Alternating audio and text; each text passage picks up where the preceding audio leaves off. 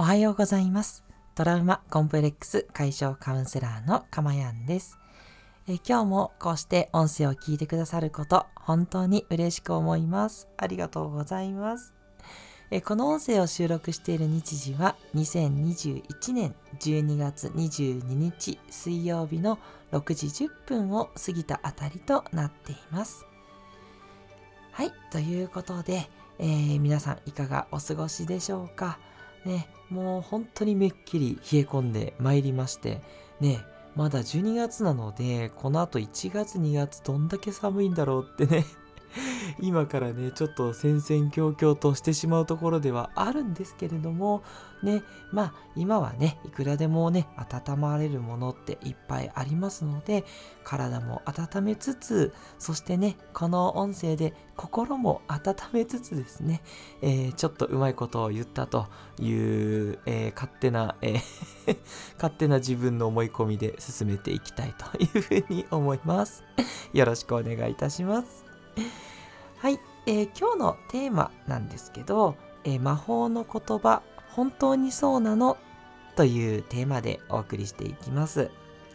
えー、この魔法の言葉シリーズっていうのかあれなんですけど前回ね、えそもそもあ前回といってもあのこの前の放送ではなくて以前にっていうことなんですけどそもそもっていう言葉がすごくね、え、もっとこう次元を高めるというか、えー、もっとこう本質に近づくそういうね、えー、言葉なので、えそもそもっていいですよっていうことをお伝えしたんですけど今日は第2弾という感じで、え本当にそうなのっていう言葉をね、えお送りしたいというふうに思います。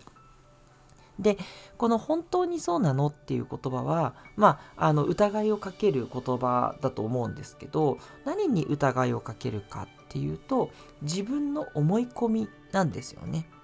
自分の思い込みを外していくためにですねとっても使える言葉なんですよ。うん、私も普段からこれはすごく重宝しておりましてあのどちらかっていうとねあの思い込みの激しいタイプの人間なので「ん待てよ本当にそうなの?」っていう感じで常にね自問自答する時に使うそんな言葉になっています。まあ、例えばですけどなんかこう周りにこう迷惑をかけてるんじゃないかなみたいなそういう思いが出てきた時に本当にそうなのって考えて、まあ、本当にね迷惑をかけていたらごめんなさいではあるんですけどそうじゃなくて自分がただ思い込んでるだけで別に誰も何とも思っていなかった みたいなねことも結構あったりするんですね。まあ、というかそもそも周りの人に聞かないととか露骨に嫌な顔をしてるとかそういうのがあれば迷惑をかけてるってはっきり分かりますけどそういうシチュエーションって意外とね少ないんですよねだから正直なところ分かんないっていうことの方が多いので、まあ、分かんない時ってちょっとどっちかなって気になりますけど気にしてもしょうがないのでじゃあしょうがないねっていう感じで気持ちを切り替えて違うことに集中していくというようなねことをよくやっています。あの、まあ、私のようにこうちょっとこう気にしすぎるタイプそういったねタイプの人にはねこれすごく、えー、使える魔法の言葉じゃないかなって思いますあと相手になんかこう嫌なことをされたえー、なんでこの人こんなことするの？ってなった時に本当にそうなの？ってちょっとね使ってみてほしいんですねもう明らかにねこっちに敵意をむき出しにしてやってきたことだったらこの言葉はいらないんですけどなんかそうじゃなくてなんかこう自然発生的になんかこの人嫌なことしてくるっていう時には本当にそうなのを使ってほしいんですね。でそうしたら相手はもしかしたらその敵意があったわけじゃなくてその人が不自然とやってることがただあなたの勘に触っているだけっていうこともあったりするんですよね。うん。まあ、まあ、そうは言ってもね、あの、その勘に触っているっていうことが確かに嫌っていうのはあるんですけれども、ただ別に相手は自分に対して嫌なことをしよう、なんか本当にこう困らせようとしてやってきているわけではないということに気づけますので、それに気づくとですね、自分の対処も変わってくるんですね。うん。あの言いやすくなってじゃあちょっとこれやめてほしいんですけどってちょっと注意してお願いするっていう選択も取りやすくなりますしそれをしかも落ち着いてね言うことができると思いますなんか自分に憎しみを持ってるって勘違いしたままでいくとなんかこうこっちもなんでそんなことするんですか？みたいな。ちょっとこう逆行してしまう可能性もあったりするのではい。本当にそうなの？っていうことで、まあ、ちょっとこう客観的に見れるというかうん、客観的に見れるっていうのもいいですね。うん、そういう効果もありますので、是非ね、使っていただきたいなって思います。それから自分の夢とか自分のやりたいことを書き出す時も、あの、ぜひ使っていただきたいと思います。ね、まあ、あまり自分のね、思いに対して疑いをかけるっていうのはよろしくないんですけど、まあ、ただね、やや思い込みをしがちなところとか、視野がね、こう狭かったりするっていうこともあるので、本当にそうなの？を使って、どんどんね、広く深く広げていくっていうことができるようになっていきます。例えば、お金持ちになりたいっていう夢があるとするじゃないですか。じゃあ、本当にお金持ちになりたいのかなっていうことを、えー、本当にそうなのって投げかけてみていただくと。で、自分の思いをさらに掘り下げていったら、あ、実はもっと他人に貢献することの方が大事だったなっていうことに気づいたりする瞬間があったりするんですね。あ、これあくまでも一例ですけどね。まあ一例といっても、あの、私の一例なんですけど、ね、ちょっと恥ずかしい感じですけど、そう、私の場合は他人に貢献するっていうことの方が、やっぱ軸としてあって、で、それが、やっぱりお金を持ってる人って、すごく他人に貢献されてるじゃないですか。そう。だから私はただお金持ちになりたいわけではなく他人に貢献していくことによってその価値提供の対価としてまああのお金を受け取るというねそういうことをしていきたいんだなってすごい思ったんですね。なのであのどっちが大事かってもう明らかに他人に貢献することなんですよ。それが自分の喜びだからなんですね。そう、まあ、カウンセラーのね、仕事をさせていただいてるのもまさにそこで、あの悩みを持ってる方がこう少しでもね、こう楽になったり、こう、それがこう解消されたりとかね、そこにもう、なんだろうな、市場の喜びが私はあるんですよ。うん。だからまずそれをして、で、その価値がね、増えていけば、自然にね、あの、お金っていうのは、こう、寄ってくると。寄ってくる？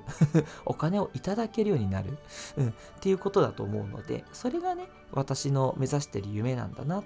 ていうことにね、気づけたりしています。はい。あ、ここでですね、また常連のえミス・アキさんからえコメントいただきました。えー、手を拍手する、えー、絵文字をいただいておりますということで、今回のね、内容、ミス・アキさんに、え、ちょっとこう響いたのかなって思うととても嬉しいです。ありがとうございます。またね、よろしかったら、ぜひぜひえ聞いていってください。あの、ミサキさん、本当に、あの、いつもいつも、あの、聞いてくださって、いいねってしてくださってるので、なんか本当に、えー、共感していただいてるんだなっていうこと、そう、こういうことこそ、本当に喜びだなって思います。もう一つコメントいただきまして、素晴らしいです。ハートという風にいただきました。ありがとうございます。とんでもないです。いえいえ、こうして、あの、私のね、話をいつも聞いてくださってるアキさんこそ、本当に素晴らしいご人徳 でいらっしゃるというふうに思います。本当に恐縮です。ありがとうございます。はい。ということでね、こういった生のやりとりができるのもスタンド FM のいいところと思って、このままね、えー、私も気持ちよく話をさせていただきます。で、えー、最後ですね、まあ例としてなんですけど、まあ仕事で判断をするとき、もうこれはかなり実用的ですけど、ね、これもね、あの、これはね、タイプがあります。仕事で何か判断するときに、えー、割と軽率に感覚的に判断をしがちな人にはこの本当にそうなのをぜひ使っていただきたいです。はい、何を隠そう私みたいな人なんですけど、あの結構ちゃちゃちゃってこっちでいいんじゃないって言って判断をするタイプなので、あの常に本当にそうかなって自問自答しています。でそうするとあのもっと違う観点から見たらあこっちの判断の方がいいかなとかあのよくよく考えてみたらもっとちょっとこういう人に意見を聞いてそれから判断した方がいいなとかあの本当にそうかなって言ってあげると自分に対してですね、えー、何かねこう違うことっていうのが見えたりするってことがあるので、まあ、ちょっとこう客観的にワンクッション置けるようになるっていうことなんですよね。なのであの仕事でね何かこう決断をする判断をするっていう時には是非ねそのチェックする観点が広がる言葉になるので是非本当にそうなのを使っていただきたいなというふうに思います。で最後にですねあのこの言葉って言ったところの、まあ、大切さって言ったところをちょっと私なりにお伝えしていきたいんですけどあの、まあ、前にお伝えしたそもそもそれから今回の本当にそうなのもなんですけど、ま、ルールとしてですねやっぱり決めておくといいですよね。あの何か洗い出しをするっていう時にはそもそもを使うとかすごくなんか嫌な思いをした時はもう本当にそうなのを使うっていうあのこういう刺激があったらもうこれをやるっていう条件反射みたいなそういうルールにねしておくとすごくいいんじゃないかなって思います。あの私がいつも思うのはその言葉っていうのがやっぱり人間をね形作ってる面って少なからずあるんじゃないかなって思っててあの言葉遣いの綺麗な人ってやっぱり品がよく見えますしあのすごくねあのこちらもなんかこう佇まいをこう直されるというかすごくあのいい刺激をいただくことって多いんですよね。なのであの言葉遣いをきれいにする、まあ、つまり言葉によって、まあ、それが周りの人にもねいい影響を及ぼしていくっていうことがあるので是非ねその言葉から人間は作られるっていうこともね意識した上であのこういったねルールをね自分なりに作っていただけるとあのすごくねいい方向にいろいろ進んでいくんじゃないかなって思います。はい。あの私は、まあ、常日頃そのありがたいっていう言葉がすごく好きなのでよく使っちゃうんですよね。いや、これほんとこれありがたいな、みたいな 風に口癖で結構言うので、あの、うちの子もですね、感化されて よくね、これありがたいよね、とかね 言ってくるんですよ。え、私がびっくりしちゃって、え、何ありがたいってどうしたん？みたいな。あ、自分の口癖か、とか思って。あこうやって子供とかに伝染してくんだなと思っていや汚い言葉は使えんなというふうにねすっごい思うんですけどねありがたいって言ったりあとその何か物をもらった時にありがとうっていう癖がねうちの子供たちはついてるのでそこもねすごくいいなと思ってねそしていつも褒めてもらえるんですよ。あちゃんとありがとうが言えて偉いねってなるから褒められるんでまたその子供たちも褒められるのが嬉しいみたいに。だからもうね連呼するんですよね、もうありがとうありがとうって言ってね。うんまあいっぱいは言わなくてもいいんじゃないかな。とかね思ったりするんですけど。まああの言いたいことっていうのはなんかその周りの人にも影響するしあの自分自身もその言葉に影響されていくっていうことがあるので是非ねあのちょっとずつでいいと思うのでなんかこう言葉をねいい方向にチェンジしていく。っていうことをね、えー、意識していただきたいなって思います。そしてもう一つ、あの言葉のルールをね決めておくとあまり気分とかね状況に流されずそういつもこう心がね整う方向に持っていきやすくなるんですよね。うん、波がこう少なくなるというかね。うん。やっぱりあの偏ったね判断とかあの思い込みっていったところをねなくしていくとすっごくね楽に本当なっていきますのででその楽になっていくためにこの魔法の言葉とかあとご自身のねお好きな言葉っていうのをあの条件反射的に使うようにしとくことでねあのちょっとマイナスにいきそうな感情怒りとか悲しみとか焦りとかそういった言葉が元に戻っあそういった気持ち感情が言葉によって戻ってくる整ってくるっていうこともねありますので是非ね言葉のルールといったものも考えていただけるといいんじゃないかなと思います。はい。ということでいかがでしたでしょうか？今日は魔法の言葉本当にそうなのというテーマでお送りさせていただきました。